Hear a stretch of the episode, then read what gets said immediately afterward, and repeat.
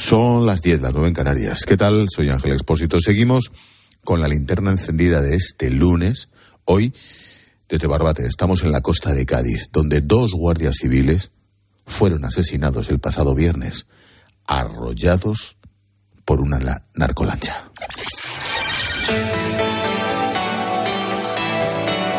Con Expósito, la última hora en la linterna. Cope, estar informado. Resulta imposible quitarme de la cabeza los nombres de Miguel Ángel González y David Pérez. Los dos guardias civiles asesinados en esta misma localidad en Barbate mientras intentaban hacer su trabajo. Auténticos héroes. Como no me olvido de un tercer guardia herido de gravedad que por cierto evoluciona positivamente, le van a operar mañana pasado del brazo, le destrozaron el brazo.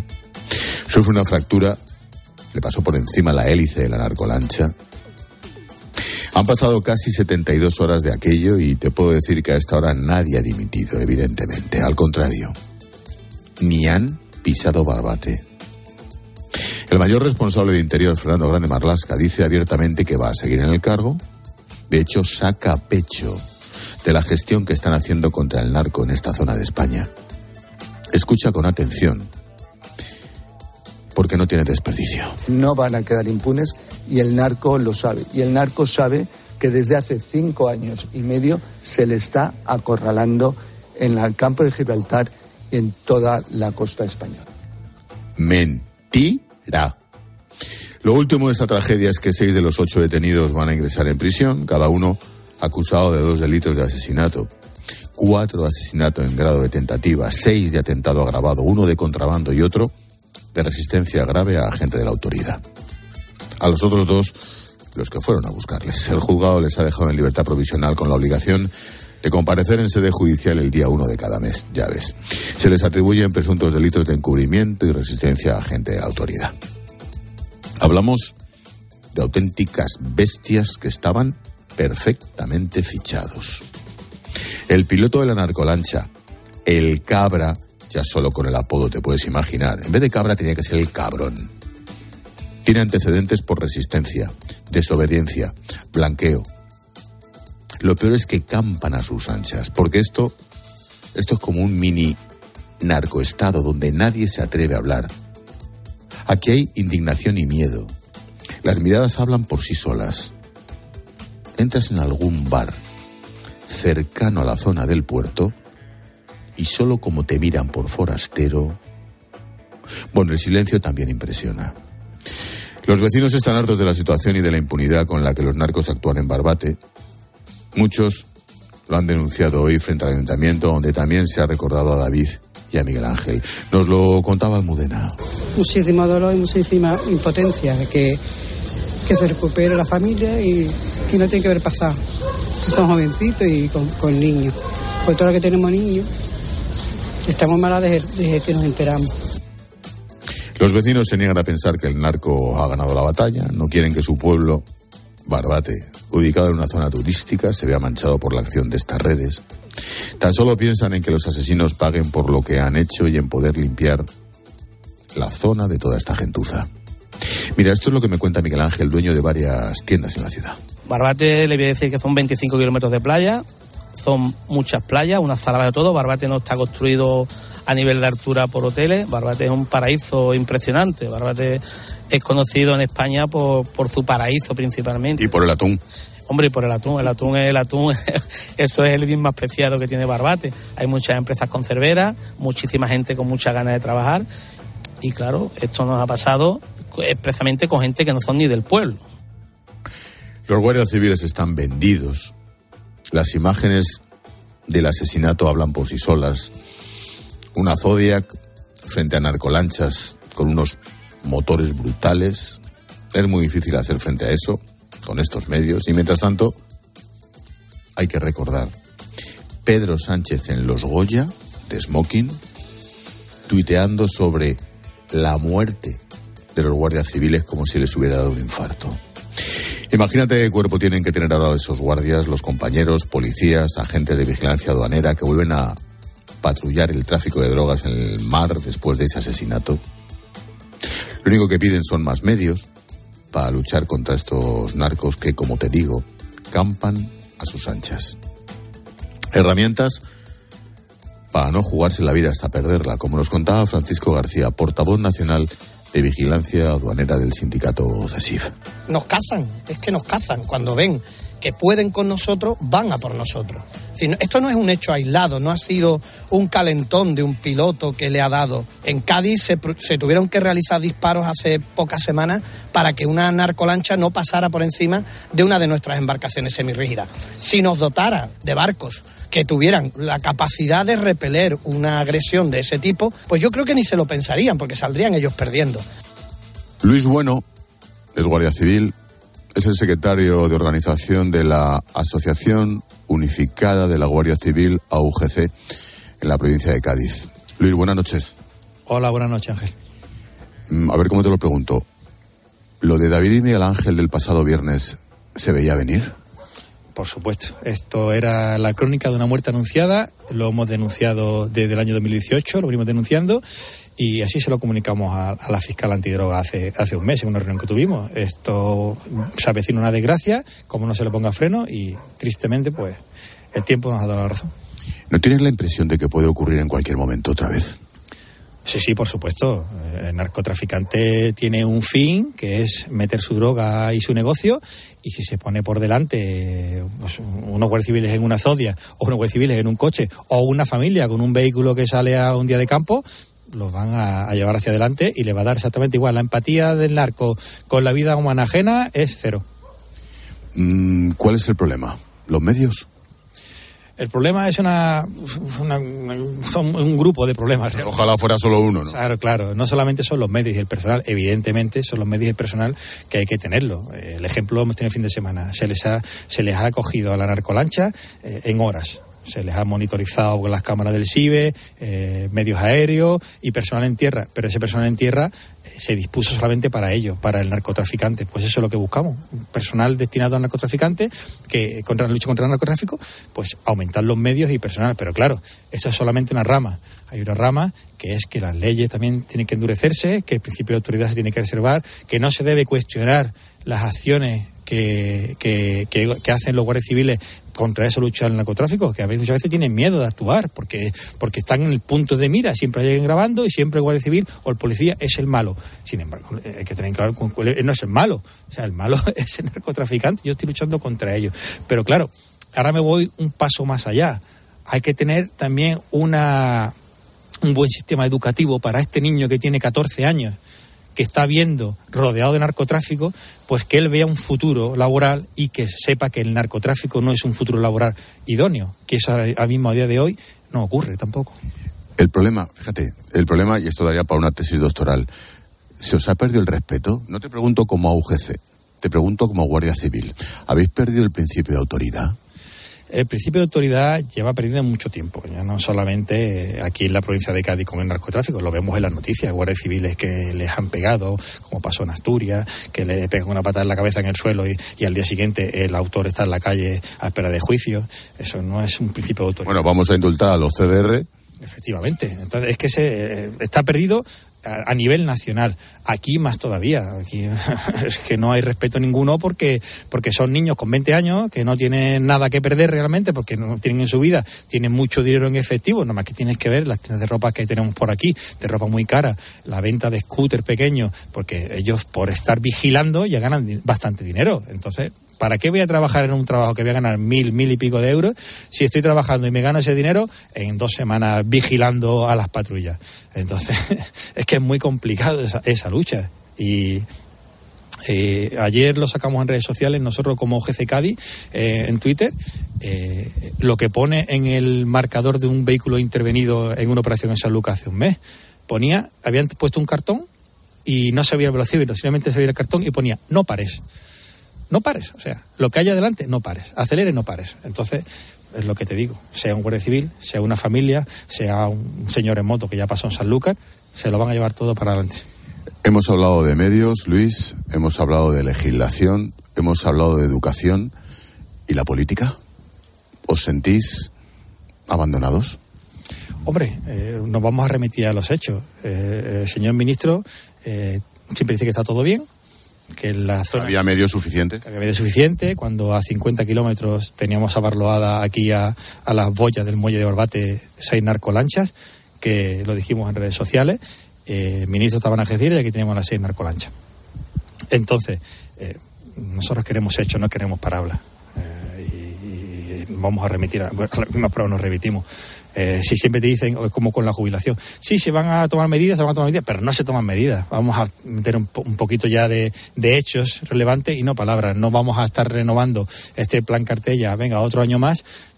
No, vamos a hacerlo de forma permanente. Vamos a crear aquí unidades permanentes donde realmente nos sintamos arropados por, por la política. Es cierto, no soy experto como para saber eso, pero es cierto que hace muy pocos meses se desarticuló, entre comillas, se desmanteló, mejor dicho, el, la unidad de élite en esta provincia contra el narco. Sí, aquí se creó eh, eh, el grupo CON, te refieres a ello, y, y entonces sí que se desmanteló, además de una forma rápida, fulminante, que no se llegó ni, porque eso se renovaba año tras año y no se llegó ni a acabar ese año, ¿no? Eh, realmente no sabemos por qué, qué decisión fue, fue política, los resultados los avalan, evidentemente.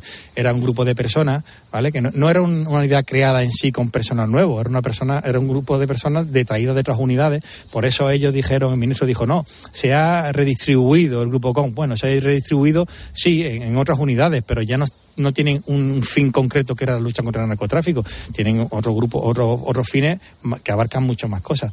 Entonces, realmente no sabemos, no se sabe por qué se, se, se quitó el grupo CON, pero bueno, se oye por ahí que igual va a volver, pero mm, realmente no se sabe nada. Y la última, mm, vuelvo a preguntar al Guardia Civil, ¿cuál es la moral de la tropa? ¿Cómo le dices a los compañeros de los GAR, de David, o a los buzos del GEAS, a los compañeros de Miguel Ángel, cómo estarán hoy para salir a currar?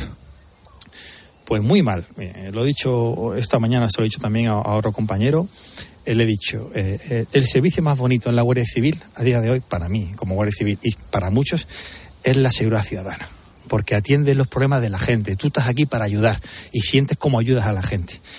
Pero a día de hoy nadie quiere la seguridad ciudadana. Porque se ve solo. La soledad del patrullero sin jefes en la calle, sin apoyo político, sin respaldo de, de- de- de tu misma empresa, porque te ponen en telejuicio tus actuaciones, todo el mundo te graba. Entonces, nadie quiere estar en la calle. Entonces, la moral es muy baja. Porque sabes que. que- mira, te voy a poner un ejemplo de, de este fin de semana. Los hechos tristes que acaecidos en Barbate fueron el viernes por la noche. El sábado por la noche, Barbate no sacó patrulla de Ciudad Ciudadana. Había una patrulla conjunta con el puesto de Ojera. Barbate es un puesto principal. Estamos abandonados. Esa patrulla, que demarcación tiene una demarcación grande, que estaba la gente agitada realmente, y una patrulla sola. ¿Vale? Entonces, ¿cómo va a estar el patrullero? El patrullero se encuentra solo y desmotivado. Y es así. Aquí funcionamos muy bien porque, porque tenemos muy buenos guardias civiles, joder. Tenemos unos compañeros que, que dan el, el 200% por trabajar, pero con una moral muy, muy baja. Sabiendo que salen y que igual no vuelven al cuartelillo. Exactamente, siempre tiene esa, esa, e- e- ese temor, ¿no? Porque eh, se, se, in- se incautan muchísimas armas de fuego, muchísimas armas de guerra, que eso no sale a la luz. Y yo personalmente realmente pensaba que, que, la- que el fallecido iba a venir por esa rama, de que digo, van a aparecer con armas de fuego. Hace, creo que son tres semanas, eh, un- quemaron una recolacha de Guadalquivir y dispararon, eh, de hecho hubo un herido. Entonces, ese era mi temor grande, pero claro, es que el temor viene por todos los, por todos los lados por todos los lados. Luis Bueno, secretario de organización de la Asociación Unificada de la Guardia Civil en Cádiz. Gracias por estar ahí y suerte. Muchas gracias a ti por darnos voz y escucharnos, como siempre. Y, nada, buenas tardes. Escuchas la linterna. Con Expósito. Cope, estar informado. Tiempo de tertulia, hoy con Ignacio Camacho y con Julio César Herrero. ¿Qué tal, Camacho? Buenas noches. Hola, muy buenas noches. Julio César, ¿qué tal? Buenas noches. Hola Ángel, buenas noches. Chicos, no sé cómo preguntaros para introducir el tema que nos ocupa aquí en esta costa de Cádiz que también conoces Camachín, pero esto es una locura. Esto es lo más parecido a la omertá, lo más parecido a una película de mafiosos, lo más parecido al paraíso tomado por los malos. No sé cómo decirlo, Camacho. Sí, vamos a ver, es que son muchos problemas asociados y, de- y desde muy largo tiempo, muy recurrentes, lo suficientemente recurrentes como para que el Estado, y hablo del Estado pues de, en toda su extensión, y no solo el gobierno o los sucesivos gobiernos, se, ha- se hayan ocupado con mayor o menor fortuna de tomarlo en serio. Con menor fortuna, hay que decir, por desgracia. Y es un problema de fuerza de orden, de seguridad, de persecución, de medios, de medios sobre todo. Es un problema de justicia judicial. Los juzgados no dan abasto, están colapsados. Es un problema de miedo. La gente, tú lo acabas de decir, tiene miedo, hay humildad. Y es un problema de connivencia social, parcial. En una zona donde hay ciudades con un 50-60% de desempleo juvenil y donde el narcotráfico se ha convertido en un modo de vida. Tú estás ahí en Barbate. Tú sabes que ahí en Barbate se vende costo en los bares, en los kioscos. Pero no en Barbate, en la línea, en- en- ya hasta en algunos puntos de la costa de Huelva, todo el litoral del estrecho. Hay gente que vive de esto. Un dinero fácil, se cobra muy rápido. La gente joven. A mí me sorprende cuando visito algunos puntos de la zona, no los personificaré en Barbate para no estigmatizar, eh, pues que ves a la gente joven pues con motos muy grandes, con quads, con todo este tipo de cosas. No, solamente, solamente ve las tiendas de ropa. La tienda de ropa, los chandas, la cosa, ¿no? Esta, esta estética un poco cani y tal. Esto lo contaba, se contó muy bien en una película española, ¿no? por cierto, con algunos Goya, niños, ¿no? Y a esto mm, hay dos formas. Dejarlo hacer hasta que crezca ahí una especie de estado fallido paralelo en el que nadie quiera entrar, como en algunos barrios de las ciudades españolas, o tomárselo en serio. Y tomárselo en serio es meter Estado. Y Estado es, por delante, policía y jueces. Y por detrás, detrás de ellos, pues planes de empleo, eh, industrialización, etcétera. Aunque mm, la verdad es muy difícil, es muy difícil dar empleo mm, no cualificado, obviamente, que es el que se puede crear a gente al que le dan 2.000 euros por pasar un fardo. No, no, y por un 30.000 chivatazo. Por un chivatazo, 30.000 por pasar una barca, una lancha, etcétera, etcétera, ¿no? Por coger las motos náuticas, esta, tal. Súmale además a esto la inmigración ilegal, ahora un poco más frenada por Marruecos, porque está dirigida a Canarias, pero que de vez en cuando con unas tragedias tremendas, que se come también la misma Guardia Civil. Vete ahí a, a los puestos rurales de facinas, de, de tarifa, etcétera. ¿Cuántos guardias civiles hay? Eh, y tienen que hacer luego esta vigilancia aduanera con estos medios, con pateras de juguete, pateras, pateras pequeñas como las que usan los inmigrantes más pobres para, lle- para llegar a la costa. Esto es lo que tienen para enfrentarse a gente que tiene drones, que tiene medios electrónicos, que tiene unas lanchas rápidas espectaculares, que claro, el dinero del narcotráfico mueve muchos medios, ¿no? La culpa no es del ministro del Interior ni del gobierno, pero la responsabilidad, coadju- causa coadyuvante en, este, en esta tragedia es la de una desproporción de medios clamorosa entre la Guardia Civil y, y los, y los malos, ¿no? Y los malos, sin Y duda. la prohibición de usar arma de fuego. Julius, cógelo por donde quieras. Uf, eh, bueno, lo, lo que acaba de decir eh, Camacho, más o menos están insinuadas todas las perspectivas de un problema extraordinariamente complejo, porque las hay de las de carácter profesional que afectan a, los efectivos de la Guardia Civil y a los policías que se encargan de, de vigilar y de combatir el, el narcotráfico, tanto en medios personales como medios materiales, los dos son insuficientes. Hay otra perspectiva que tiene que ver seguramente con la desintoxicación de la zona. Eh, es, es- es una zona que convive con el asunto, no, no, que, no que percibe el problema eh, de manera puntual, sino que está habituada a. forma parte del paisaje.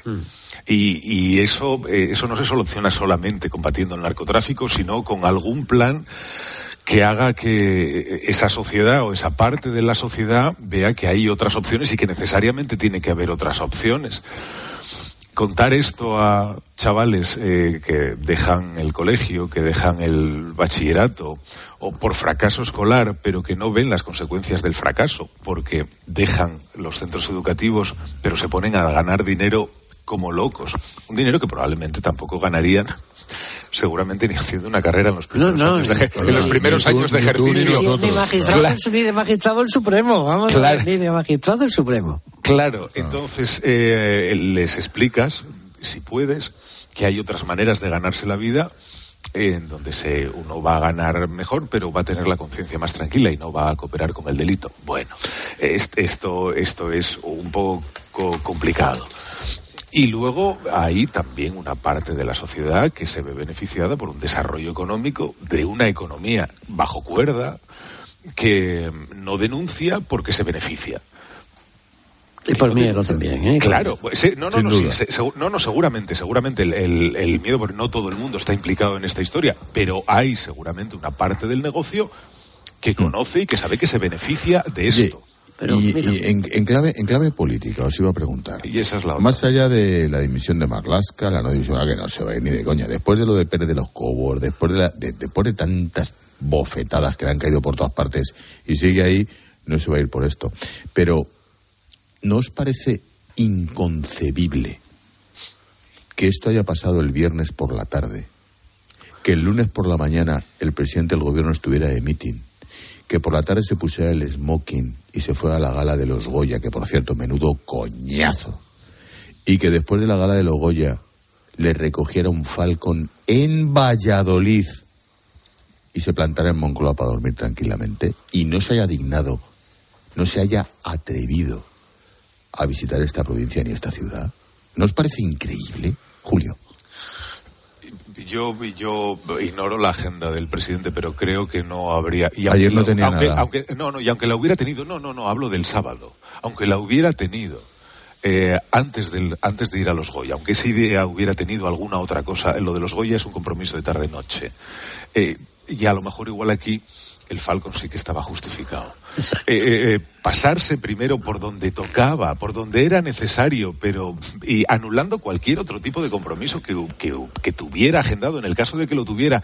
Y luego por la noche vas a lo otro, porque una cosa no quita la otra. Eh, no, no se trata de que interrumpas la agenda por... Pero tienes que, creo que debes estar donde tienes que estar y más bien pronto que tarde. Y en este caso sí, usando el Falcon no creo que nadie te lo hubiera echado en cara. Creo. Camacho. Pues exactamente eso es lo que yo iba a decir. Decir, bueno, yo, hombre, a ver, a mí, yo creo que la noche no era de festivales, ¿eh? la noche no era de fiestas. Pero bueno, si decides que tu presencia allí es imprescindible porque quieres apoyar al cine español y de paso es una es un sector clientelar y tal y cual, pues coges el Falcon, suspendes el meeting de Galicia esa mañana, lo pones para el domingo y te plantas en Barbate. A dos cosas, a dar el pésame y a dar la cara y a decirle a los ciudadanos honrados de Barbate que el Estado les apoya. Es un viaje antipático, porque le iban a insultar. Y iban a hacer plantes como el que le hicieron a Marlaska en el funeral de Pamplona. Pero para eso tienes, para eso es que para eso estás en el cargo. Es que eso va en la obligación, no escrita, el cargo. Y después, en el Goya, coges allí, te pones en una esquina y dices algo. Dices algo, mandas un mensaje. De, de- de- que se te note, pones carita con ponjita, que se le da muy bien, Aunque sea mentira. aunque sea mentira, y el laboratorio de semántica política de Moncloa te hace un te hace un, un canutazo, te prepara un canutazo, ¿eh? y te pone nada de, de, de, de 30 segundos para decir lo que tengas que decirle al general de la ley. No, llegas allí, te mueres de risa, jiji, jaja, con el smoking. Bueno, pues con el smoking y todo salió muy mal retratado ese día.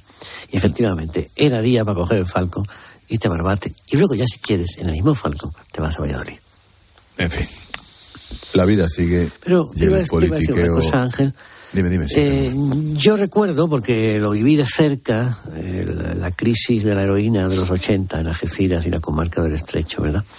Es verdad que, bueno, las noches aquellas en que en la Plaza Alta de Algeciras se reunían las madres de los, de los, de los muchachos que habían echado su vida a perder por la droga, eh, es verdad que la heroína era mucho más devastadora que el hachís, incluso que la coca. La la heroína, eh, bueno, mata o mata lentamente, pero la heroína mata rápido y destroza vidas. Pero detecto en mucha gente de la zona, incluso han vuelto a surgir coordinadoras y plataformas. Eh, recuerda, lo conocéis al cura Chamizo, de ahí surgió precisamente, de esa coordinadora surgió el cura Chamizo como, como líder y tal, luego fue defensor del pueblo en Andalucía. Eh, detecto las coordinadoras, detecto un ambiente de preocupación similar a la de aquella época. Es que en otro contexto, con otras coordenadas, pero Camacho, recordemos que en Galicia la cosa se empezó a dar la vuelta gracias a la mares contra la droga. luego vino todo lo demás. correcto. En fin, lo dicho, que la vida y la política y el peñazo habitual sigue. Necane, buenas noches. ¿Qué tal, Ángel? Buenas noches. Vamos a empezar con lo que nos decía Fijo hace nada, hace unos minutos, ha hablado esta noche sobre la polémica por sus contactos con Junts. El líder del PP ha aprovechado el mitin de esta noche para acusar a la oposición de embarrar la campaña. Pide a los suyos no perder ni un segundo con el ruido y con los insultos contra ellos. Feijo dice que no está de acuerdo ni con la amnistía ni con los indultos. Yo no soy Pedro Sánchez. Yo no acepto la amnistía ni la aceptaré. Yo no acepto los indultos ni los aceptaré. El señor Sánchez lleva cinco meses a martillo intentando colar una amnistía. Entonces, ¿dónde está, ¿dónde está el discurso? Nos hemos pasado los periodistas, algunos periodistas, se ha malinterpretado, o es que la factoría del discurso de Moncloa funciona estupendamente, no sé. Julio. Eh, hombre, eh, el pollo lo han conseguido montar por lo menos unas cuantas horas y meter, eh, y, meter el tema en la agenda mediática y también en la agenda política. Otra cosa es lo que dure y el efecto que esto pueda tener, ¿eh? porque eh, si, lo, si lo hacen con, con la idea de que influyan los resultados de, la campaña electoral en Galicia, en fin, yo tengo algunas reservas, faltan siete días y esto. Y además, por otro lado, tampoco, tampoco tengo claro que este tipo de cuestiones afecten en el ámbito, en el ámbito de comunidad autónoma, que es lo que van a, que es lo que tienen que elegir los gallegos el próximo domingo. Eso por un lado. Por otro, hombre, el Fijó debería seguramente tener un poquito más de cuidado a la hora de hacer declaraciones, aunque sean off the record y aunque estén embargadas. Sobre todo a la hora, dando por sentado que todo es cierto, ¿eh? a la hora de pronunciarse sobre temas que son delicados, si se te vienen en contra, es muy difícil salir al paso. Es verdad que no, no hemos escuchado esas, esas declaraciones que hizo, que hizo Fijó y lo sabemos por eh, los comentarios que hacen los periodistas y que las atribuyen. Bueno, pues muy bien, suponiendo que efectivamente lo haya dicho así, sería, seguramente le vendría mejor pues controlar un poco el alcance de las declaraciones. Pero en todo caso, al final de todo esto, aquí quien pactó, quien cedió y quien negoció y fue el Partido Socialista y fue Pedro Es que, es que, no, olvidemos, este tipo de- no olvidemos, Julio, no olvidemos una cosa. si claro. Feijóo hubiera cedido en la amnistía, sería Pues sería presidente probablemente, No, o no, eh, no, no, sé, a lo mejor igual con Vox no, lo hubiera no, permitido. claro. Ya, Eh, A lo mejor, a lo mejor eh, le- es tendría que haber resuelto eh, eh, ese, ese tema porque le faltaban algunos votos. Pero, pero probablemente si esto hubiera cuajado, yo creo, y esto es un juicio de intenciones, si hubiera cuajado estas negociaciones, si estuvieran avanzadas y solamente pendiente de los votos de Vox, en algún momento en el transcurso de las, de las negociaciones alguien podría haber tenido interés en filtrarlo y este tema habría salido hace unos meses. Ahora, asunto de qué en este momento cuando la investidura ya está hecha y la amnistía intentando cerrarse. ¿Por qué ahora? Pues, pues Camacho, en un, en un minuto y medio, por fin. Uf, es un poco más complicado. pero bueno. Bueno, pues dos. A Santo, viene a Santo de que se han asustado porque Puigdemont dijo que poco menos aquí se van a enterar de lo que hemos hablado. Y entonces va y cometen un error, pero un error de, de, de- de- de preescolar de comunicación política, ¿eh? que es eh, soltar eso, una campaña, hacerte un lío, un off the record, no sé qué. Vamos a lo que no es off the record, vamos a lo que no es off the record. Feijó en los mítines. A los que piden amnistía les pido que se sometan a las leyes de España. A los que piden indulto les pido que verbalicen el, el arrepentimiento. Y a los que fugaron les pido que regresen y que se sometan a disposición de los tribunales. Y si se cumple todo esto, entonces hablamos de reconciliación. Segundo, dije y digo que no hay ningún tipo de indulto porque no se dan ninguna de las condiciones para ningún posible indulto. Pero vamos a ver que esto no es lo que ha dicho cuando ha intentado arreglarlo. Vamos a ver que no, que no son condiciones del indulto, que no es reconciliación, que lo que tiene que hacer con, eh, la dere- el centro derecha con el independentismo es derrotarlo y devolver la Constitución a Cataluña y hacer que cumplan las penas por sus delitos, que lo juzguen y se queden a disposición del Estado de Derecho. No hay reconciliación posible. A ver si alguien le mete en la cabeza a Feijó, que está muy empeñado en esto, en no, los lazos, el nacionalismo moderado, el catalanismo es eh, razonable. No lo hay, ha desaparecido. Tiene que pasarles por encima. Y pasarles por encima es cerrar cualquier posibilidad de eso que él llama reconciliación, porque eso, ese, ese es el discurso de Sánchez. Y el PP no puede ser como Sánchez. Aunque hoy he comprobado, a través de, cartas de lectores y cosas, que mucha gente, muchos votantes del PP, que le parecería bien, que le hubiera parecido bien que Feijóo hubiera dado la amnistía a, a, Puigdemont con tal de echar a Sánchez. Pues miren, no, yo creo que el electorado, de la mayoría del electorado de derecha, no perdona la incoherencia. Porque es precisamente lo que más le duele de Sánchez. y en todo caso, ay, perdón. Ángel. No, no, muy rápido, por favor. Sí, no, quiero decir, si no vale la amnistía con tal de estar en Moncloa, tampoco vale la amnistía con tal de echar a Sánchez. Claro, eh, eh, o hay, unos principios eh, y que no pueden justificar, y, los, y, los, fines no justifican cualquier medio. Para hacer lo mismo que Sánchez, ya, claro, está Sánchez. Esto, y luego, si queréis, hablamos pues de, de, de la, de la, del bombo mediático que el PSOE le ha dado a esto para encontrar un, baloncito de oxígeno en plena campaña electoral y después de la derrota Parlamento Europeo. Que esta es otra, que Feijóo se ha arruinado en la misma semana, se ha, hecho una pala de tierra sobre su, su gran éxito, que es conseguir que el Parlamento Europeo investigue a Puigdemont por los tratos con Rusia. Que eso son palabras mayores en Europa. Hablamos en dos minutos. Hola Paloma. Hola Ángel mensajito de legalita. Sí, si eres emprendedor y quieres montar tu propia empresa, pero las gestiones burocráticas te superan, oye, no te preocupes porque con Legalitas crear tu empresa nunca ha sido tan fácil. Tu propio gestor personal hará y presentará por ti todo el papeleo en los organismos oficiales para que puedas empezar con tu negocio cuanto antes. Infórmate en el 900 100 662. Legalitas Negocios, que nada te pare. Estás escuchando la linterna de Cope. Y recuerda que si entras en cope.es, también puedes llevar en tu móvil las mejores historias y el mejor análisis con Ángel Expósito. Este San Valentín llegan las ofertas flash de MediaMar. Ofertas tan fugaces que se acabarán cuando acabe esta cuña. Bueno, tan rápido no, pero que sí que sí, que duran muy poco. Solo del 12 al 14 de febrero podrás conseguir hasta un 30% de descuento. Saca tu lado romántico en tu tienda en mediamar.es y en la app. Escuchas Cope. Y recuerda, la mejor experiencia y el mejor sonido solo los encuentras en cope.es y en la aplicación móvil. Descárgatela. En Alquiler Seguro sabemos que cada cliente es único. Por eso estamos orgullosos de ser la primera empresa del sector en recibir la certificación AENOR de compromiso con las personas mayores. Horario preferente, más de 50 oficinas a tu disposición, gestores especializados y mucho más para que la edad no sea un obstáculo en tu alquiler. Alquiler Seguro, la revolución del alquiler. A ver si lo entiendo bien. Tú ibas a por pan y vuelves con un coche. Ibas a por pan, pero has vuelto con una escoda. Y del pan, ni rastro. Este febrero vuelven los Skoda Days con precios aún más irresistibles. Solo hasta el 29 de febrero. Infórmate en skoda.es. Skoda. En CEPSA te damos cinco motivos para venir a nuestras estaciones de servicio. Ahorrar, ahorrar, ahorrar, ahorrar y sí, ahorrar. Seas cliente particular o profesional, te regalamos 5 euros si te unes a CEPSA Go o a esta Resa Direct. Y además ahorra 5 céntimos por litro en tus repostajes. Ven a CEPSA y llévate ya tus 5 euros. Consulta condiciones en CEPSA.es.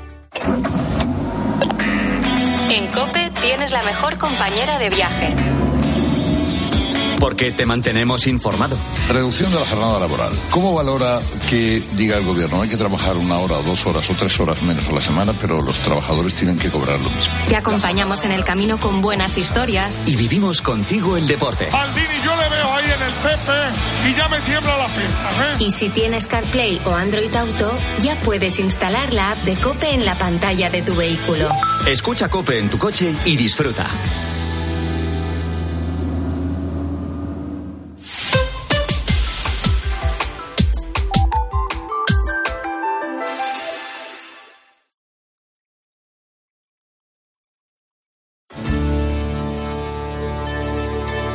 Expósito. La linterna. Cope. Estar informado.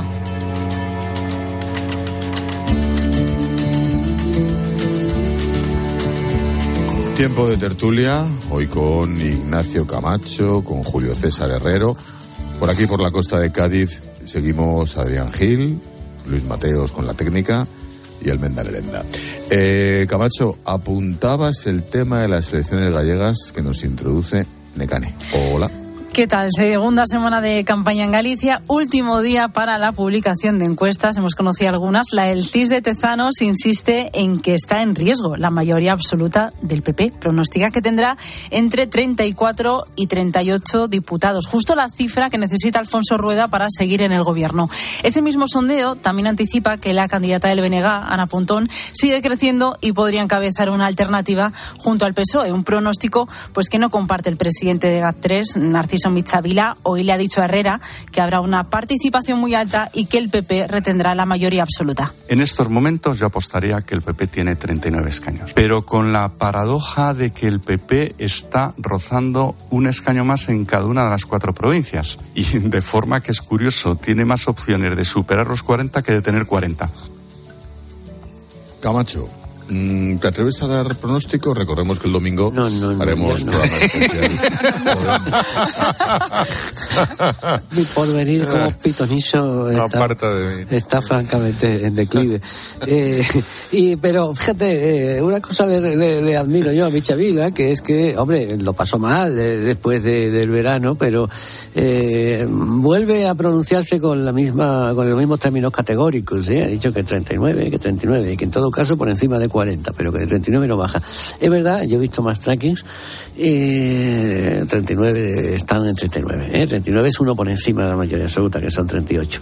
Ello, eh, de todas formas, repito, desde, desde julio eh, yo soy muy, muy, muy cauteloso con, con, las encuestas, porque sobre todo en territorios pequeños donde los últimos escaños dependen de pequeños puñados de votos que pueden oscilar pues, de, con, dependiendo de cómo se levante el día, de que haya lluvia, de que no, no sé qué, y tal y cual. Y creo que el PP haría bien en no confiarse. Al PP se le dan muy mal las últimas semanas de campaña a la izquierda se le da muy bien. Y digo la izquierda porque esta vez no es el PSOE. Este, Sánchez ha tirado por la borda a su candidato para apostarlo todo a Ana Pontón, a la candidata del bloque nacionalista. Pero en fin, eh, hay una coalición enfrente. Y se le da muy bien las campañas en las últimas semanas y el PP, ya lo hemos visto con este tema de anterior de de la amnistía y los indultos, pues las últimas campañas se dan muy mal. Pero en fin, yo creo que la, el músculo político del PP en Galicia es muy potente y que el músculo político es la capacidad de sacar a la gente a votar, así de sencillo y, de, y de coger a la gente de, la, de, los, de, los, de los consejos dispersos y llevarlos y ponerles transporte y llevarlos. Es decir, esto, en Galicia se ganan así, ¿eh? Pero Julio, y con, sí, y, con temas del ámbito autonómico, ¿eh? que desde Madrid percibimos, eh, mm. seguramente analizamos la, política autonómica en clave como nacional. si todo fuera la carrera Exacto, y, no, y no, la gente, la inmensa mayoría de la gente no es imbécil, sabe lo que vota, cuando vota, y cuando vota un alcalde o vota el presidente de una de, de un parlamento, de, quiero decir, de un ejecutivo autonómico, o, vota en unas generales, y sabe cuáles son las competencias y qué es lo que demanda y qué es lo que necesita la comunidad autónoma en, en la que vive. Tengo la sensación, y esto es un juicio de intenciones, que Sánchez no va, eh, eh, que ya no va a ganar las elecciones, sino a sumar. Eh, entonces, no, no plantea no plantea las elecciones en términos de eh, busco eh, arrasar, sino miro a ver. sabe que se va a pegar una leche. que sí, pero, sumar, debería llamarse el PSOE. El PSOE claro, ha renunciado a un proyecto autónomo. Voy a hacerlo de manera que eh, consiga sumar para después formar gobierno. Y, me importa muy poco ganar las elecciones. Lo que me importa es poder pillar cacho. en todo caso, el, Partido Socialista en, en, Galicia no levanta cabeza desde hace muchísimo tiempo. Eh, y, y, seguramente todo lo más en este caso sí, a lo que pueda aspirar el Partido Socialista en Galicia es a ser una muleta. Mm, y, probablemente si, si consigue eh, la representante del BNG hacer alguna cosa, pues Sánchez lo celebrará como si fuera propio. Eh, siempre, y cuando, siempre cuando necesite por lo menos alguno de los diputados del Partido Socialista. Aquí hay, en las elecciones que llega de verdad, de verdad, el que se la juega es Feijó. ¿eh? Bueno, es Rueda, por supuesto, que es su cargo, pero el que se la juega de verdad es Feijó, porque como, como, como pierden la mayoría y por tanto el gobierno, el liderazgo de Feijó va a ser cuestionado. Pero también se juega España, porque un gobierno nacionalista en Galicia con el bloque, que aunque está haciendo una campaña muy moderada, es una esquerra, por no decir un Bildung gallego. ¿eh? que va de la mano con Bueno, las europeas. es- es- eso digo yo, que es una campaña muy moderada, pero eh, estos días No ha salido, ha, sali- ha salido quien, eh, quien, No llevan de cabeza de lista a las con europeas. ¿eh? Fernando, Con Barrena, Fernando Barrena. que es un terrorista en comisión de servicios, un exterrorista en comisión de servicios. Pero eh, mm, por eso digo que es que eh, una esta el modelo plurinacional en que los socios de Sánchez han encajado esta legislatura cuadraría y avanzaría de una manera muy significativa si además se suma Galicia. Que Sánchez, pues Sánchez lo más que le puede pasar es que se quede como está. Eh, y, y en cambio tiene la oportunidad de dar un golpe eh, a su favor, es decir, que es el que menos tiene que perder, aunque su partido se desplome. Pero es que a Sánchez le da igual que su partido se desplome. Porque lo único que le importa es que no se desplomase él. Que Sánchez, quiero recordar que antes del verano, del, antes del 23 de julio, perdió seis elecciones parciales consecutivas. Seis elecciones parciales consecutivas. Ojo, y en la también, penú- per- y también perdió y- las generales. y eso, y en la última de ellas perdió todo el poder territorial del partido. Y sin embargo, pues él salvó las generales, aun perdiéndolas, salvó el gobierno, y esto es lo único que le importa. Que fíjate, eh, eh, lo que- ay, perdón.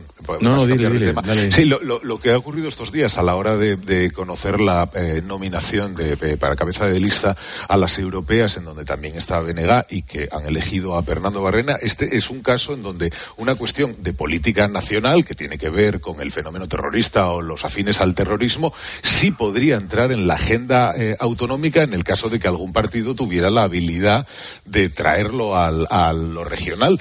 Eh, y es que el Benega lleva a Europa en su cabeza de lista a alguien con un pasado que no es precisamente para, un marco. Los votantes del BNG en las autonómicas votan masivamente al PSOE en las generales, como se puede demostrar en la, por, por- por- por sus resultados. Solo tienen un diputado entre las Sí, cuatro pero a lo mejor, a- lo mejor igual, igual Rueda podía, eh, podía pedir a la candidata del Benega algún tipo de explicación. No sé. Mm, dejadme, no sé, me parece una de las, de las frases del día, uno de los audios del día, y a ver qué opináis. Mecane. José Bono, que ha reaparecido en un desayuno informativo para decir que él siempre defenderá al PSOE a pesar de algunas decisiones que se toman en el partido. El exministro, expresidente de Castilla-La Mancha, ha dicho que él siempre va a ser del partido aunque haga cosas que no comparta. En el PSOE tengo mi casa. Me siento tan cómodo que puedo decir que cuanto soy política con alteridad se lo debo al Partido Socialista. Este es el partido al que he dedicado mi vida y yo no sé ser de otra manera. Soy de los míos, incluso si hacen o dicen cosas que no comparto. Y a raíz de aquí, Julio plantea, ¿este tipo de declaraciones son sensatas? ¿Es así como se construyen las trincheras en política? ¿Esto, ¿Esto no es la definición de una secta? Absolutamente. Es, a, mí me parece, eh, me, parece inquietante y seguramente escandaloso que alguien con la trayectoria de este hombre eh, que forma parte de una vieja guardia que uno eh, esperaba que, bueno, tuviera algo que ver con el Partido Socialista clásico, que se descuelgue con una declaración de este tipo y en estos términos. Me da igual lo que hagan, eso, son de los míos. Eh, es- esto lleva a la política por unos derroteros que no son, que no son nada razonables, que contribuyen al, al frentismo, que, que levantan muros y que te sitúan en una u otra parte. Y sobre todo que es la renuncia al sentido crítico, a- al sentido común, a la capacidad de razonar las cosas y de decir, bueno, cuando se tiene razón se tiene y cuando no uno marca distancia. Me parece que es, eh, está a años luz este tipo de declaraciones de otras, de otros históricos socialistas como Nicolás Redondo Terreros. Bueno, el, el adjetivo para determinar cuando una posición así, muy reductible en un, en alrededor de un partido es sectario, precisamente. Sectario, con lo cual, esto es una posición sectaria. Ahora bien, esta es la posición que tienen todos los militantes de los partidos, especialmente los de izquierda, porque tienen un sentido de la militancia mayor que el del militante de derecha, que es un militante más bien ocasional y tal. Pero el, el- el partido, el militante de izquierda en general, sea socialista, comunista o lo que sea, tiene una visión del mundo ahormada a través del partido. A mí un destacado dirigente socialista me dijo una vez que para él no estaba por delante España que el PSOE, porque lo que él quería para España es lo que lo que quiere el PSOE, por tanto primero el PSOE y después, y después España. Entonces, esto es Bono, dice yo, bueno, que no es Evidentemente yo, todos sabemos que no comparte algunas de las cosas que hace este gobierno, pero sale eh, pues a, a, a, echar una mano, porque también porque se le pide, ¿eh? porque hay gente, porque quieran que no, algunos están muy escocidos de las críticas de otros socialistas, como tú acabas de decir, Redondo, el propio González, Guerra, y dice, soy de los míos. Ya, ya, Vale, aunque, se, pero- aunque se equivoque, Eh, aunque se son, equivoque, son los míos. Son los míos. Pero el ¿Qué es problema, el problema es que algunos de los suyos ya no saben quiénes son los suyos y, y lo que es peor, algunos de los suyos ya no saben si son de los suyos. Y si no preguntarle a estos que he dicho y a algunos y a muchos más, y a- por fortuna a muchos más, minoritarios desde luego, pero muchos más. Pero esto es así, así funciona la vida de los partidos, ¿eh? O sea, si, si mi partido, si el jefe de mi partido mata a una vieja, algo lo ha hecho la vieja. Eh, a- a- hablando de cómo funcionan los partidos. Necane, nombramiento importante y ahora hago un comentario. El Gobierno va a proponer mañana a Carmen Calvo para presidir el Consejo de Estado. La ex vicepresidenta ha renunciado hoy mismo a su acta de diputada en el Congreso porque el escaño es incompatible con su próximo destino. Calvo va a sustituir a Magdalena Valerio, cuyo nombramiento fue anulado por el Supremo al considerar que no cumplía el requisito de ser una jurista de reconocido prestigio. No sé por dónde cogerlo. Si por el nombramiento de Carmen Calvo o por el escandalazo de lo de Magdalena Valerio que ha, pasido- ha pasado sin pena ni gloria. Otro varapalo del Tribunal Supremo. No sé por dónde lo cogéis, Julio. Sí, bueno, eh, O por las dos cosas. Por las dos, por las dos cosas. Eh, porque que te tengan que enmendar la, la plana otra vez, eh, en este caso para decirte que, hombre, este, esta mujer no tiene el perfil para estar al frente del Consejo de Estado, pues en fin, con la cantidad de gente que hay, eh, tener el acierto de nombrar a, de las que menos valen, hay que también que tener muy buen ojo. Y sustituirla por Carmen Calvo, a ver, lo de reconocido prestigio, yo no sé qué se entiende por reconocido prestigio. Mm, Ser profesor de Derecho Constitucional no es ser un jurista de reconocido prestigio. Bueno, para mí no es ser un... Hay- porque si no estaríamos llenos de juristas de reconocido prestigio. Y una cosa es dar clase de Derecho Constitucional y otra ser un, jurista de reconocido prestigio. En todo caso, mucho trabajo no va a tener, porque los informes del Consejo de Estado se los pasan por la Mon- el arco la Moncloa y, cuando se los piden... Cuando se los pide, porque Eh, habitualmente se ha convertido en procedimiento eludir los mensajes, proposiciones de urgencia, de partido, Claro. proposiciones de ley, etcétera, para, que eludir hasta el Consejo de Estado en el que tienen mayoría ellos. Pero donde hay alguna gente que piensa por su cuenta, de, no, no vaya a ser que, eh, que alguno de los nuestros no sea de los nuestros y sea de los de, ah, eh, ya me entendéis, lo de los suyos, ¿no? Claro. Sí, hombre, yo creo que, bueno, primero, eh, el gobierno ha aceptado el varapalo porque al principio hubo un intento de no aceptarlo y de volverla a nombrar a Magdalena Valerio. Excelente persona, Eh. por cierto, eh, excelente persona, pero Sí, no, efectivamente, pero- pero efectivamente la no excelente cumplía- persona y no puedo ser no cumplía, lo, claro, no cumplía los requisitos, no, quiero decir, pero incluso puede ser hasta menos sectaria Carmen Calvo, pero efectivamente cinco, los cinco magistrados de la, de la Constitución Suprema dijeron no cumple los requisitos, porque le faltaba efectivamente eh, el, el conocimiento jurídico, la trayectoria jurídica, una cierta trayectoria jurídica. Hombre, yo creo que a Carmen Calvo, sí, sí se le puede, sí se le puede contar ese, ese requisito, ¿no? Ya lo de reconocido prestigio es un poco una fórmula muy muy protocolaria, pero bueno, va, pues bien, sí, yo creo que puede, que puede, que cumple los requisitos. Que Oye, el ¿qué- qué- personaje te pueda gustar embajada- más o menos. ¿qué, qué embajada le buscamos a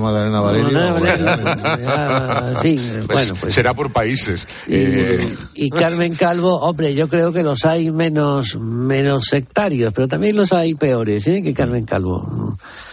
Tiene, porque oye, tiene una cosa, Carmen Calvo tiene una cosa, y tengo que decirlo, a su favor, tiene sentido institucional.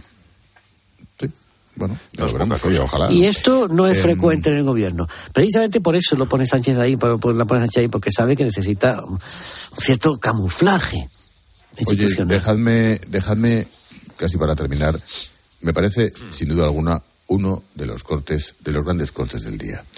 Yo, como he estado todo el día para allá y para acá, no lo había escuchado hasta que hemos encendido la linterna, es María Jesús Montero, se refiere al lío de Feijó, que si dicen, que amnistía, que Puigdemont. Escuchadla con atención, Julio, porque esta había sido un pedazo tuyo. Mira, escucha.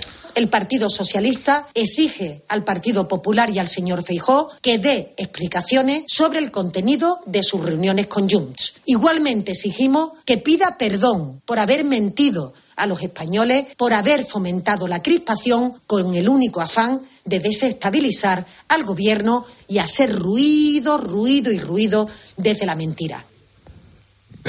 María Jesús Montero Le dijo la sartén. hablando de mentira, exigiendo al Pepe explicaciones y ruido, ruido, ruido. María Jesús Montero pidiendo explicaciones No, porque- porque... alguien miente. Porque han consagrado, han consagrado la desfachatez en la política y, eh, y tienen, pero es que hay que reconocer una Con cosa, es que tienen par. éxito.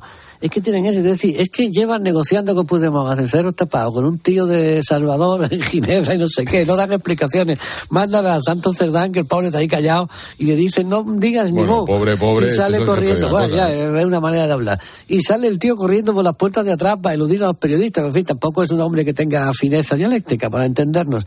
Y dicen que tiene que dar explicaciones Feijóo, que me parece muy bien que las dé, ¿eh? pero esperamos las de Santos Cerdán y las de las reuniones bueno. en Bruselas con Puigdemont. En todo Que caso, no ha ido solo Santos Cerdán, lo voy a decir ya, que no ha ido solo Santos Cerdán, ¿eh?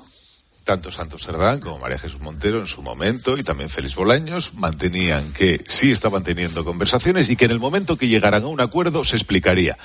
Eh, Feijóo ha llegado a un acuerdo, no, no consta. Bueno, pues entonces con el mismo criterio, si no llega a un acuerdo, tampoco tiene que hablar de lo que explica. Así que o para todos o El para problema ninguno. de María Jesús Montero es que Es como que- está, como está en el mismo cargo del gobierno que Alfonso Guerra y en el mismo cargo del partido que Alfonso Guerra, se ha creído que tiene la inteligencia de Alfonso Guerra. Ay, no, ya, pero uff, no, largo me lo fiáis. Pues yo la echo de menos como portavoz. Ah, sí. Pero si hace de, realmente a mí- de a mí me portavoz. soluciona muchos Pero sí, días. sí, claro. Es increíble, macho. Pero yo, Es muy- eh, es en muy la grande, frase pero- de decir, el PSOE exige por mentir, por difamar, ruido, ruido, ruido, exige al PP que aclare las mentiras, Virgen Santa. O sea, pero ya no es decir se ha querido tal, es que es un ejercicio de cinismo, De cinismo, de sí. tal calibre. No, cinismo es una palabra, es una palabra Suave. prestigiosa, no, prestigiosa, tiene un lado prestigioso, desfachatez. Fi- fina, eso sí. Desfachatez. Sí, sí, no- a- pero, pero además lo dice, la puesta en escena es buena, ¿eh? lo dice convencido. No lo he y visto, además ¿eh? No está visto. enojadísima, enojadísima. Y dices, pero de verdad. Eh, por lo menos eres- hay, hay eres algo positivo. actriz, María Jesús. Eh, Y es que ya ha aprendido a decir Junts. ah, bueno, sí, la semana pasada era Jun. Eh, sí, depende cómo Ya le dé el día. decir Junts. Depende cómo le dé el día. Bueno. en lo estresada que esté. Alguien le debe decir, no, que no, que no es Jun. Jun es un pueblo de la, de la Sierra de Cádiz, del alcalde de Jun. No, no, no, no. Es Juns. Percat, si me apuras. Qué gusto, de verdad. Algo sabe.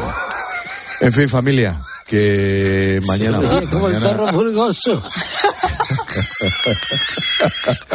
Es que yo me lo paso muy bien con María Jesús. Ay, Dios mío. Y, y- y no hemos hecho más que empezar la legislatura. Ojo, eh, que esto va para largo. Bueno, Julio, que muchas gracias, familia. Que mañana nos volvemos para nos volvemos para Madrid. Venga. Muy bien, vente para Madrid. Buenas noches. Buenas noches. Camacho, cuídate. Buenas noches, Ángel. buen Adiós, amigo. Gracias a los dos. Chao, chao.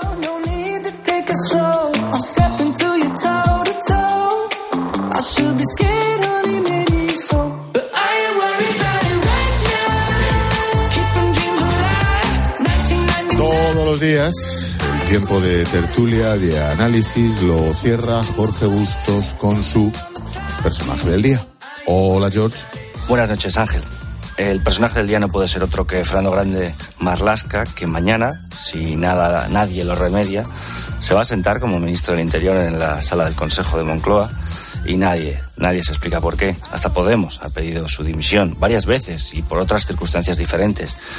Pero la piden los guardias civiles, la asociación principal de guardias civiles, la pide por supuesto la oposición, PP, Vox, UPN también eh, y la pide las fuerzas y cuerpos de seguridad que se sienten desamparadas por su nefasta gestión. Fruto de esa negligencia es la falta de medios que dejó vendidos a los guardias civiles en Barbate frente al acoso ya de ya, hace muchos meses de los de los narcotraficantes. No sé qué hace falta para que Fernando Grande Marlasca asuma su responsabilidad y dimita. ¿Qué hace falta?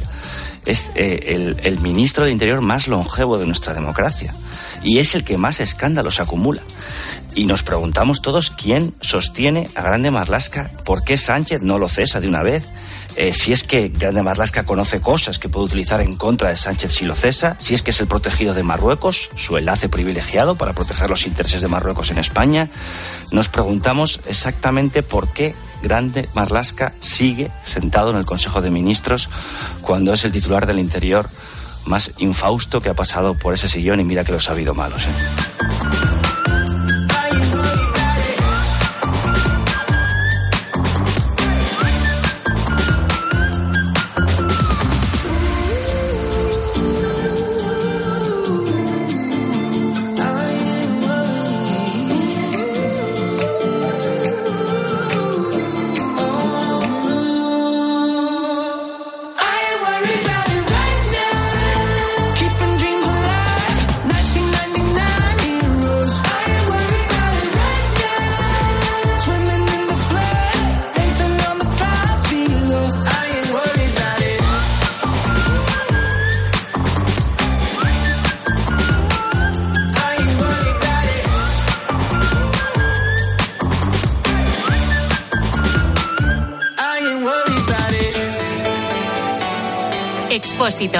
La linterna.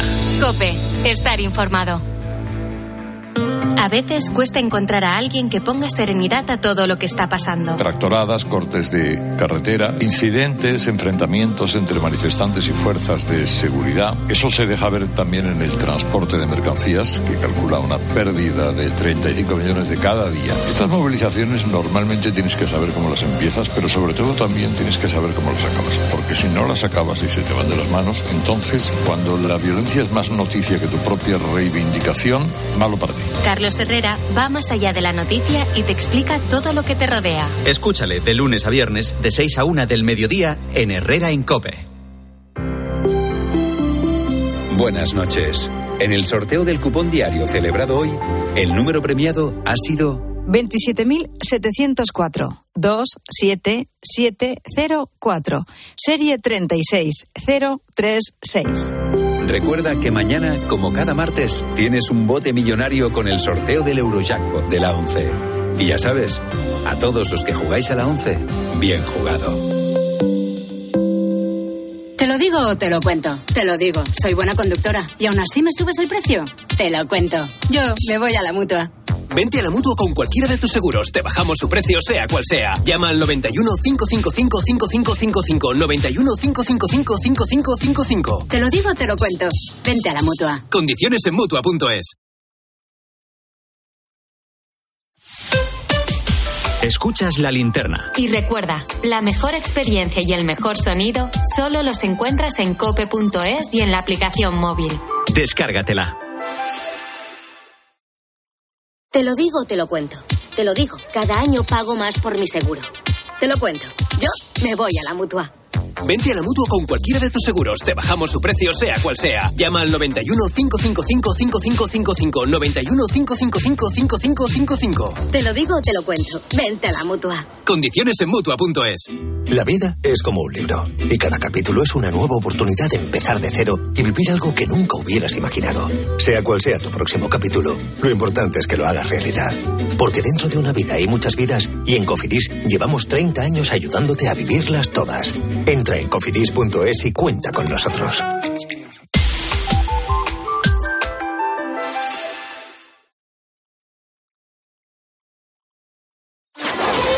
Línea editorial. Cadena Cope.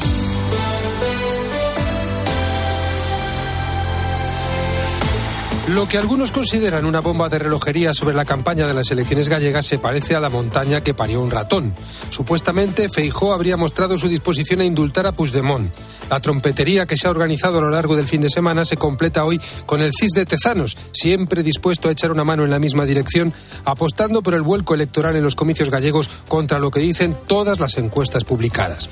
Se ha intentado mandar el mensaje de la falta de autoridad moral del PP para criticar el disparate de la amnistía, puesto que él también estaría dispuesto a hacer lo mismo con los delincuentes independentistas, solo que no se atrevería a decirlo públicamente. La falacia es demasiado burda porque los hechos son los hechos. Los rechazaron claramente las pretensiones de Junts, que por el contrario fueron abrazadas calurosamente por el PSOE y por eso Sánchez es hoy presidente del gobierno. Presidente que se afana cada día por alargar más aún la amnistía, no sea que quede algún espacio legal que permita la no imputación de Puigdemont. Seguramente es inoportuno que el PP diga ahora lo que por otra parte es obvio. Se podría contemplar un indulto tras el juicio y la condena de los promotores del proceso, siempre que mostraran su arrepentimiento y su voluntad de no reincidir en la ilegalidad.